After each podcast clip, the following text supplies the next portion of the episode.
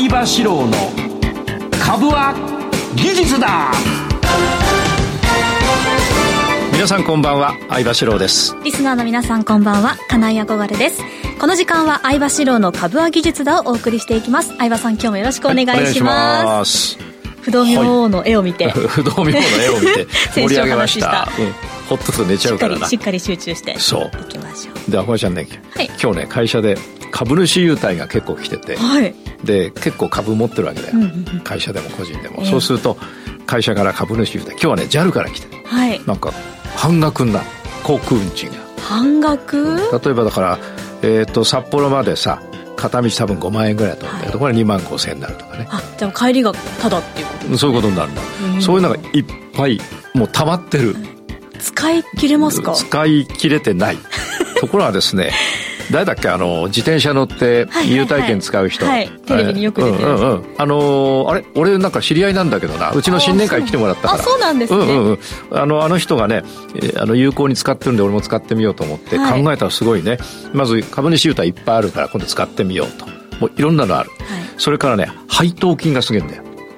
配当金が出るじゃん。多分2%とか3%とか出るから、例えば1億円だと200万か300万。税金は2割だから8割手取りになるじゃん。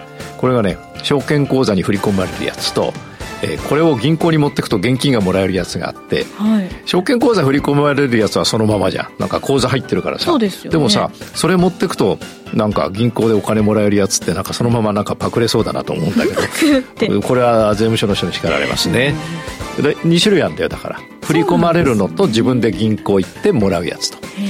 でそれからねえーと、商品が2%引きとか1%引きになるのもあってこれ2%とかさ1万円で200円じゃん。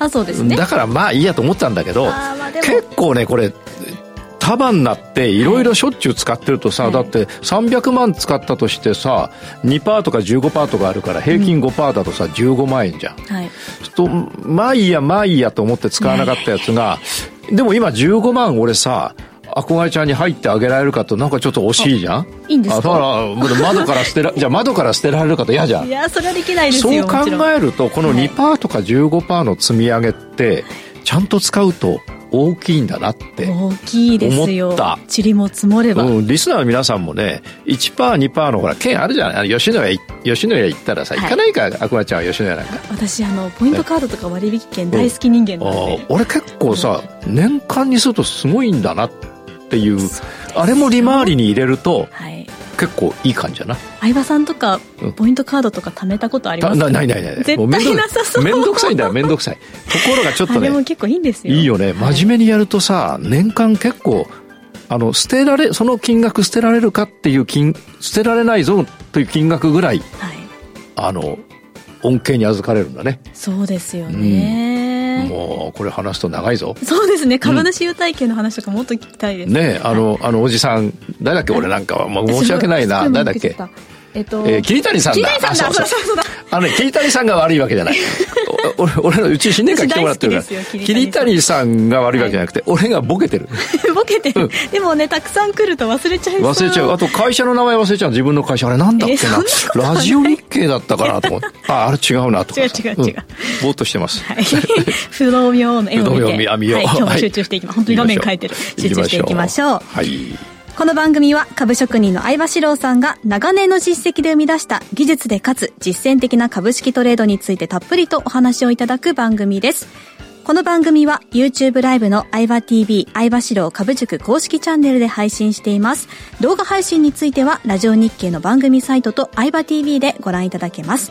また番組を見逃した、もう一度見たい、そういった方のためにファームボンドの会員登録をしますと番組の過去の動画などもご覧いただけます。番組ホームページの会員登録バナーからよろしくお願いいたします。それでは番組を進めていきましょう。この番組は株塾を運営するファームボンドの提供でお送りいたします。相場志郎の相場の潮流。このコーナーは足元のマーケット環境を分析し、今後の見通しを伺います。それでは今日の相場を振り返っていきましょう。16日の東京株式市場で日経平均株価は4日続伸し、前の日に比べて216円65銭高の29,842円99銭と連日で年初来高値を更新しました。前日のアメリカハイテク株高を背景に、ネガサの半導体関連株などが買われ、指数を押し上げました。東証株価指数トピックスは3日続伸し、12.33ポイント高の2127.18と、1990年8月以来、およそ33年ぶりの水準で終えました。前日のアメリカ株式市場で債務上限問題をめぐる過度な警戒感がやや後退して、主要株価指数が上昇したため、東京市場でも運用リスクを取る動きが強まりました。フィラデルフィア半導体株指数の上昇を受けて、東京エレクトロンなどが買われ、日経平均の上げ幅は一時300円に迫りました。医薬品株や食料品株も上昇しました。5番は16日に予定されるアメリカ債務上限問題をめぐる会談を見極めたいとの思惑や心理的節目の3万円への接近で利益確定売りが増え上値を抑えました。東証プライムの売買代金は概算で3兆5529億円。売買高は16億419万株でした。東証プライム市場の値上がり銘柄数は995、値下がりは767、そして変わらずは72でした。ということです。はい。えー、っと、結構上がって1990年の8月、あれ？生まれてる？生まれてないです。だよね。はい、俺はもう大人だよ。大人ですか うんうんうんうん。でね、あれだね。えー、っとですね、今日お昼、はい、銀座スターの本店で、えー、具体的に言うとね、はい、えー、12時から、坂本慎太郎さんという元ディーラーで、はい、えー、ゆうちょかな？どっかのディーラーで、あと証券会社もどっかディーラーやってたのかな？優秀な、あの、方で、ラジオ日経でも番組持ってるな、はい、今度外されるのかな、はい、違うかな、うん。坂本さんとね、あの、食事をしてきまして、はい、坂本さんさ、これ日経今日俺ラジオ出んだけどさ、なんて話したらいいっつって、いろいろ教えてもらってきたんだけど、えー、なかなか、あの、いいこと言うんだよね。このお金がやっぱり流入してないと上がらないわけさ。うん、全、要するに、あの、お金が一定だと、はいうんと、何かが売られて、その金で何かが買われて、はい、で、繰り返しで同じ中でぐるぐるぐるぐるやってんだけど、外からお金が入ってくると、あの、何かは売られないで上がったまま、えー、お金、外からの来たね、お金でまた上がるっていう。うん、今のわかる？はい、うん。そうなんだよな。家の中でほら、あのー、名前なんだっけ？憧れです。あ、いや、宮治宮治。金井です。金井家の中でお金回してる分には増えないじゃん。でね、でも外から俺がここで15万円ぐらい上げると、金井家は何かをしなくてもどんどん上がってくる。同じようなことで今ね、アラブのお金が日本に入ってきてんじゃねえかと。アラブ？うん。アメリカに、あの、アラブのお金はさ、あのまあ、握られたくないんで、じゃあ日本市場に入れてんじゃないかって坂本さん言ってて、うん、これ確かにね、どっかからお金入ってこないと、えー、こういうふうに上がらないんですよ。で、えー、上がってるのはどっかから入ってくると。で、でアラブと。そうすると、アラブは債券を買ったのを売って株に回してるんじゃないかと。いう話でね、はい、えー、なるほどなと思ってね、もう俺ちょっとリスペクトしたよ、彼、今日は。うんうん。でも、あの、支払いは俺がした。はい、それでね、えー、っと、ここ、あの、実はですね、私は今日持ち株、買玉全部手じまいました、今朝。全部？全部、綺麗さっぱり手じまいました。えー、えー、っと、それは、天井だからということではなくて、まあいいところまで来たかなと。あとは3万円近辺でどうなるか。はい、坂本さんと話したのは、まあ3万円超えた時に3万1000円ぐらい。うんうん、だ3万円なのか3万円1000円なのかわからないけど、はい、やっぱりどっかで今日俺全部売ったから、本当全部売ったから。全部全部手締まいしたから。ほいで、今日二人でランチ食べたんだよ。二人でランチ1万円。それでね、あのー、だから3万円なのか3万1000円なのかわからないけど、どっかでやっぱり、どっかまでで一回終わるはずなのね。で、それが一回終わって深く下げるか浅く下げて上がるかはわからないけれども、はい、ということなの、なので、えー、坂本さんの意見を聞く前に今朝全部手締まいました。どうして全部手締まったんですか？うんと、まあ、うん、よくわかんなくなっちゃったから。どこで上げが止まるのかわかんないし、上げが続いてしまったらその分利益は取れないで終わっちゃうけど損するわけじゃないので、まあ3万円か3万1000円とか3万500円とかそういうとこだろうから、まああの、乗り遅れる前に手締まったと。言ってももうちょっとだからそうそうそうそう。で、あとはもう、いや、で、ちょっとだよ。で、その後さ、軽く下がるのか大きく下がるのかわからない。まあ、でも、一旦これで落ち着いて次の作戦を練ろうと。やらない時も、ある、あの、いろいろ作戦を練って勉強する期間も必要だからね。でですね、はい。えー今画面で私はあの、あ憧れちゃんに見ていただいているのが、はい。えーこのゴールドで書いたところはですね、前回この番組でお話ししたことです。前回は、えー日経とか先物については、冷やしが継続上昇と考えて、はい逆下半身出現で一旦売りと。はいで、売った後、その後の値動きで玉の操作をするって書いてあるんだけど実は逆下半身出現しなかったんで、はい買いのままだったということです。で、まあ、実際正解です。えー、だから一回下げた後、3万円になるか、あともう100何円か200円ぐらいだもんな。はい3万円の周辺になるか、3万500円か3万1000円かわかんないけど、3万5千円とか4万円とは一気にはならないから、どっかでも来るわけだよ。その時に一回下げますから、その下げが浅いのか深いのかによって、はいあの、トレンドができてきますから、あとはトレンドに乗ればいいとはいいうことです。で、えー先週ですと、週足は9週間上げてます。えーこれは本州でも9週、北海道でも9週間上げてます。受けろよ。それで、感心してしまいましたありがとうございます。それで、ところが今週になったから10週です。はいえーそれから、えー月足だ、これなんで9週と10週、10週なんだな。で、アメリカの動きが、あの、確定ではないけど少し怪しいっていうふうに先週言ったんだけど、はいはいやっぱり怪しい。うん、まだ怪しい。あうんアメリカの動きはですね、日本と打って変わって怪しくなってるので、今ちょっとお見ていただきますが、えーこれですね。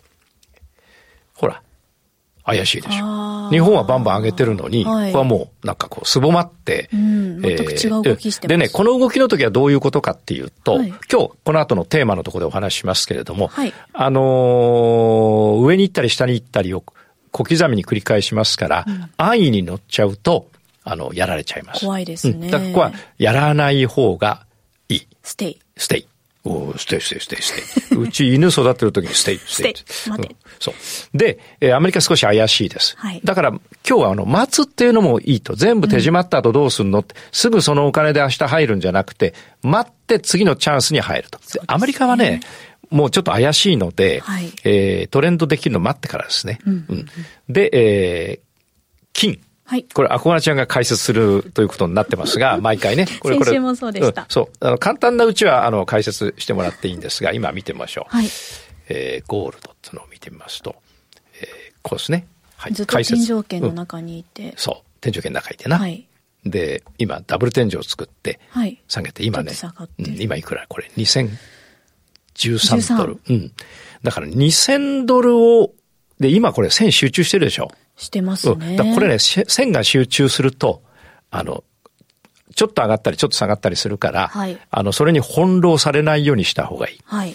だから問題は、これが、えー、30日線を割り込んだり、はい2000ドルを割り込んだりすると、ちょっと今までと景色が変わってく2000ドル割り込むと、る。下がっちゃうね。下がる。うん。やっぱこれ節目だから2000ドル。見てください。ここれずっと2000ドル。ここもね、ずーっと過去の去年の3月から2000ドルまで上がると止まったり、2000ドルまで下がるとまた上がったりしてるので、2000ドルの下で動くようになると、もうちょっと下落なんですよ。ただ下落しても金ってやっぱりね、最終的には最終的にあと2年、3年、4年とか、最終的に上がるから、この次の下げを取ったら次の下半身で買いになる。で、その動きはやっぱり週足で見ていった方がいい。週足だとほら、天井圏だほら。はい。もう、あ上髭、上髭、上髭だから。まあ一回下がるよねはい。一回下がった後、週足でもう一回戻ったとこは買ってった方がいいと思います。もう次の下半身で。うん、買ってった方がいいと思いますね。あれ、俺が解説しちゃったな。だ天井圏の動きですね。はいそれからドル円。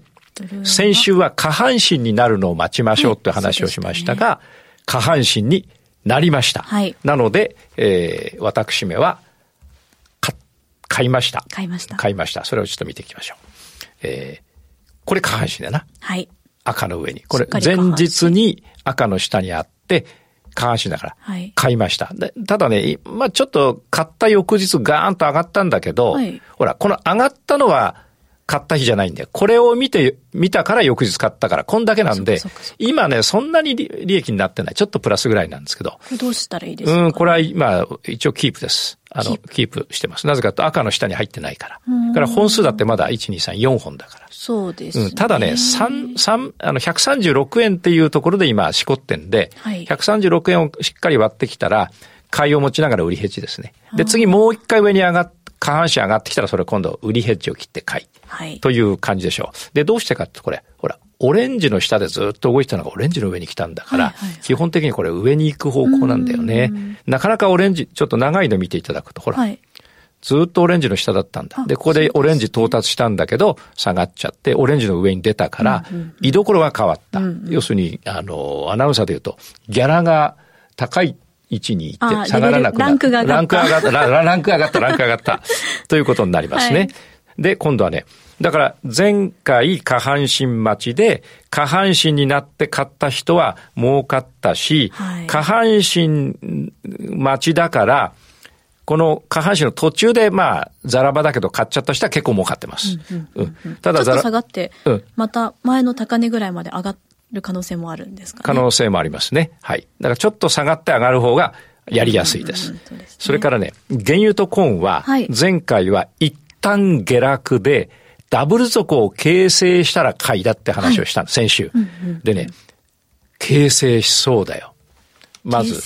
う。うん、クルードだろ？クルードってのは狂ったわけじゃないぞ。クルード。クルードっていうのは原油のことを言うんですが、クルードオイル見るとね、いいですか？こう下がって長い下髭つけて、はい、一回上がって緑の上に出て、今ね、1、2、3、4、5日下げたんだけど、1、2、3、4、2、5日目、昨日、陽線取ったの。はい。そ、これだとさ、ほら、前の高、安いところより高いところで陽線出て、今日上に出てるから、はい、明日の朝起きて陽線出ればこれダブル底だから、ね、原油上がるんだよ。はい。だまあ先週言ったらダブル底だったら買いだから、はい、このね、70ドルっていうところでそこになって陽線つけてるんで、一応俺70ドルでは買ったんだわ。うん。あの、全全部手締まったのは日本株の個別銘柄だけど、うん、原油は今ね、だから買い持ちの状態です。はい、えー、それからね、コーンもダブル底つけそう。これは、こうね、こう、やっぱり買いの一番いいタイミングってことなんですか？うん、ダブル底っていうのはすごくいいんだよね。うん、うん、あの、なぜかっていうと、一回下げて、もう一回上がったんだけど、あんまり高く上がらなくて、でも前の安値でもう一回上がったってことは、そこを割らないってことは、これ見て。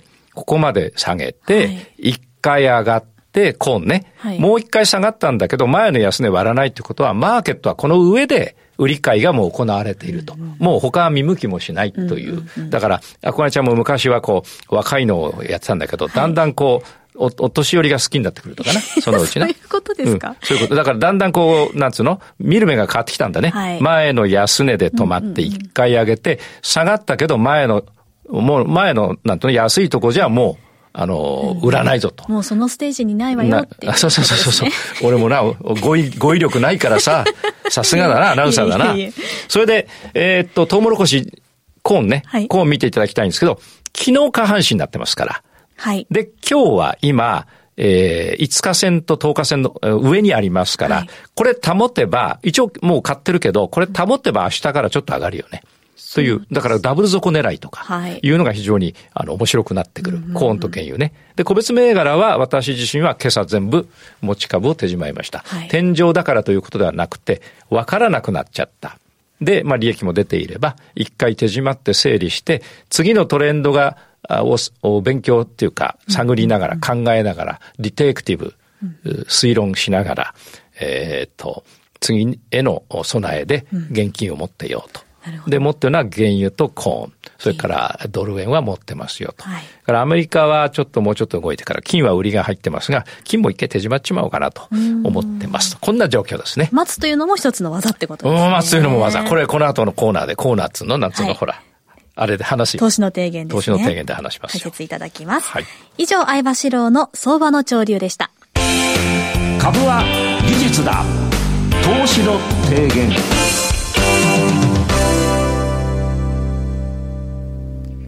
ここでは相葉さんにトレードの提言についてお話をいただきます。はい、今日の提言は？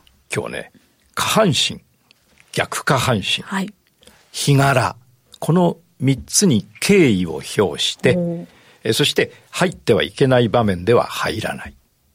敬意を表すけど、入ってはいけないところでこれどどういうことかというと、下半身、逆下半身、日柄を大事にする。大事にする。つまり、下半身になったら、つまり5日線の上に陽、前日下だったのに陽線で5日線の上に半分とか3割とか出たら、これやっぱ強いから、はいそれは一応買うことを検討してあげようじゃないかと。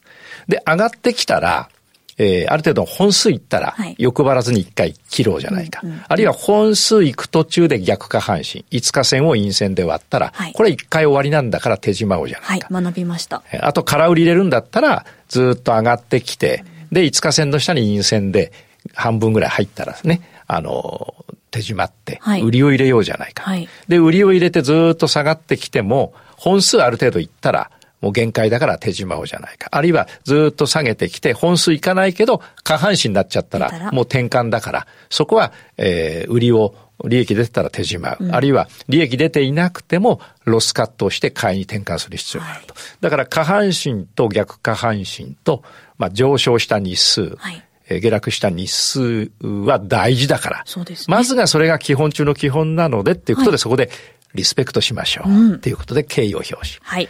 ただし、下半身、逆下半身が出ても入っちゃいけないところがある。入っちゃいけないところ、これは悪魔がいるんだ。えええー入っていけない場面では入らないということなんですが、例えばですね、ちょっとお手紙をおご紹介しましょう。これ株塾生からね、えーこの間の土曜日の勉強会でもらったんだけど、はい。えーっと、えー今までね、なかなか思うように利益出てなかったんだけど、最近手堅く利益が出るようになりましたと。はい。実は去年の10月にですね、勉強方法をちょっといろいろ変更したと。教わってるのは俺から教わってんだけど、はい。いろいろ教えるから、自分なりにいろいろ整理してみてあ、で、よくよく考えたらですね、はい。日足でいい感じなんだけど、週足と月足でダメだとやっぱダメだっていうのが分かった。っていうことなんで。で、それはもうもう教えてんだけど、はいはいやっぱりなかなか気気づくのって大変なんだよ。俺だって空手60年やってるけどさ、最初の、最初の10年で気づかなかったことが、11年目に分かったし、30年で分かんなかったことが50年目に分かったりするから、それはいいことなんですよ。だ彼はだから一旦考えたんだな、深くな。そうですうん、ね。教えてもらってると。はいで、相葉ってやつはまあちょっと変な親父だけど、まあいいこと言ってるかもしれないと。でも俺はうまくいかんと。はいちょっと考え、だ考える時間って大事なんだよ、うまくいかない人でで、いろいろ考えた結果ね、うまくいかない部分があ、あ、あるって俺はもういつも言ってんだけど、はいそこを除いたことで、そこからですね、勝率が上がっていって、そこからはですね、高確率で、えー毎月10万。でね、この10万っていうのはリスナーね、なんだよ10万かよと思うかもしれないけど、負けずに10万ができることを半年1年できた人は負けずに50万できる人で、それが半年1年ついたら、ま、負けずにあの100万いく人なんですよ。だからこの10万という金額じゃなくて、だって株数増やせばいいんだから、はいあとはメンタルの問題ですから。で、えー、そしたらね、ずーっとうまくいくようになったんだって。で、仮想トレードではだいたいね、月に10から25万いくようになって、で、実際のトレードでは10万ぐらい。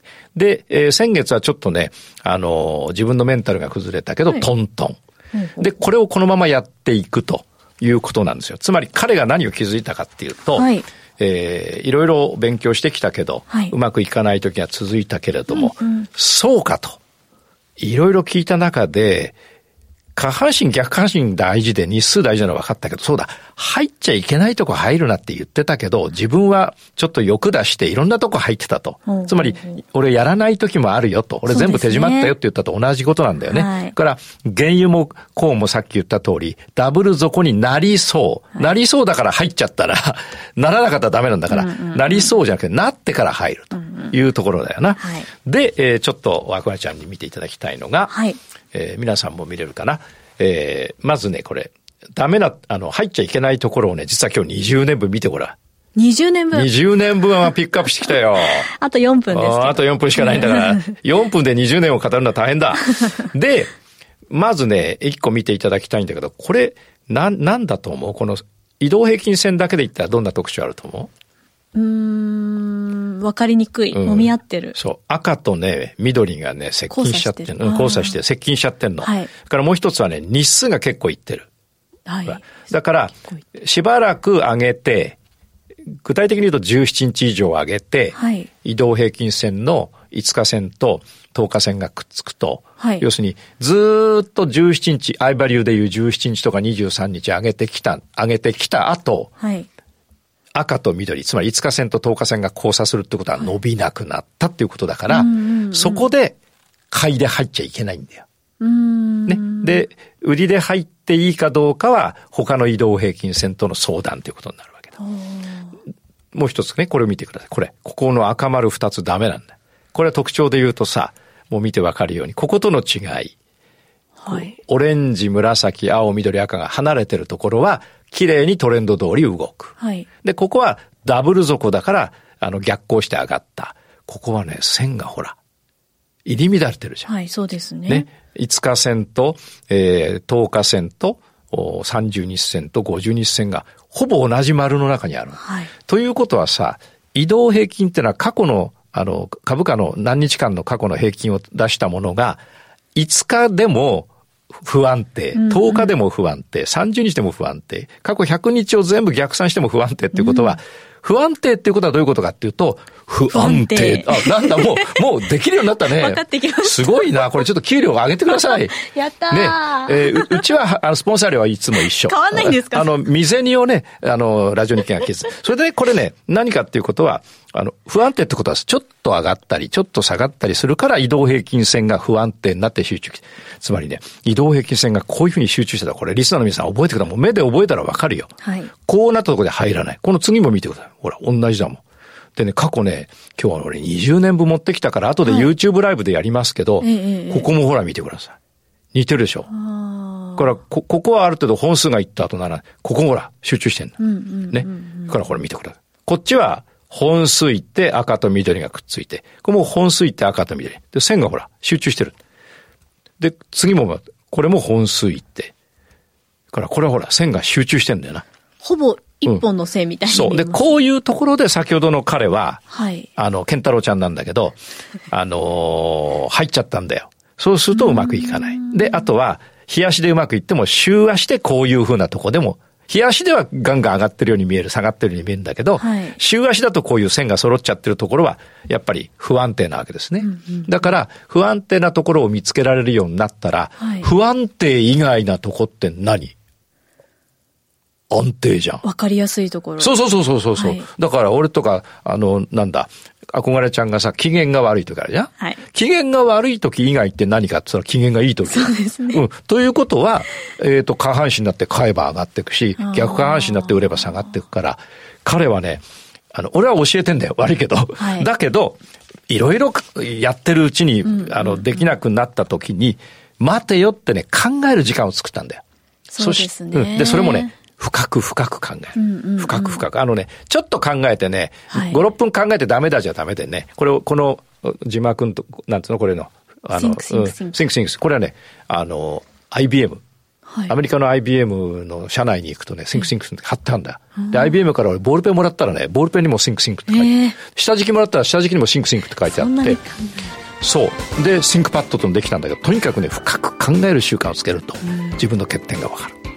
深く考えていくと相葉さんがおっしゃってたのそういうことだったのかって分かるようになるなかなか分かんねえんだよ。だって俺だって50年目で分かったことあるから。そうですよね、うん、毎日気づきが多いですよね。そうです。ありがとうございました、はい、以上株は技術だ。投資の提言でしたこの番組は株塾を運営するファームボンドの提供でお送りいたしました。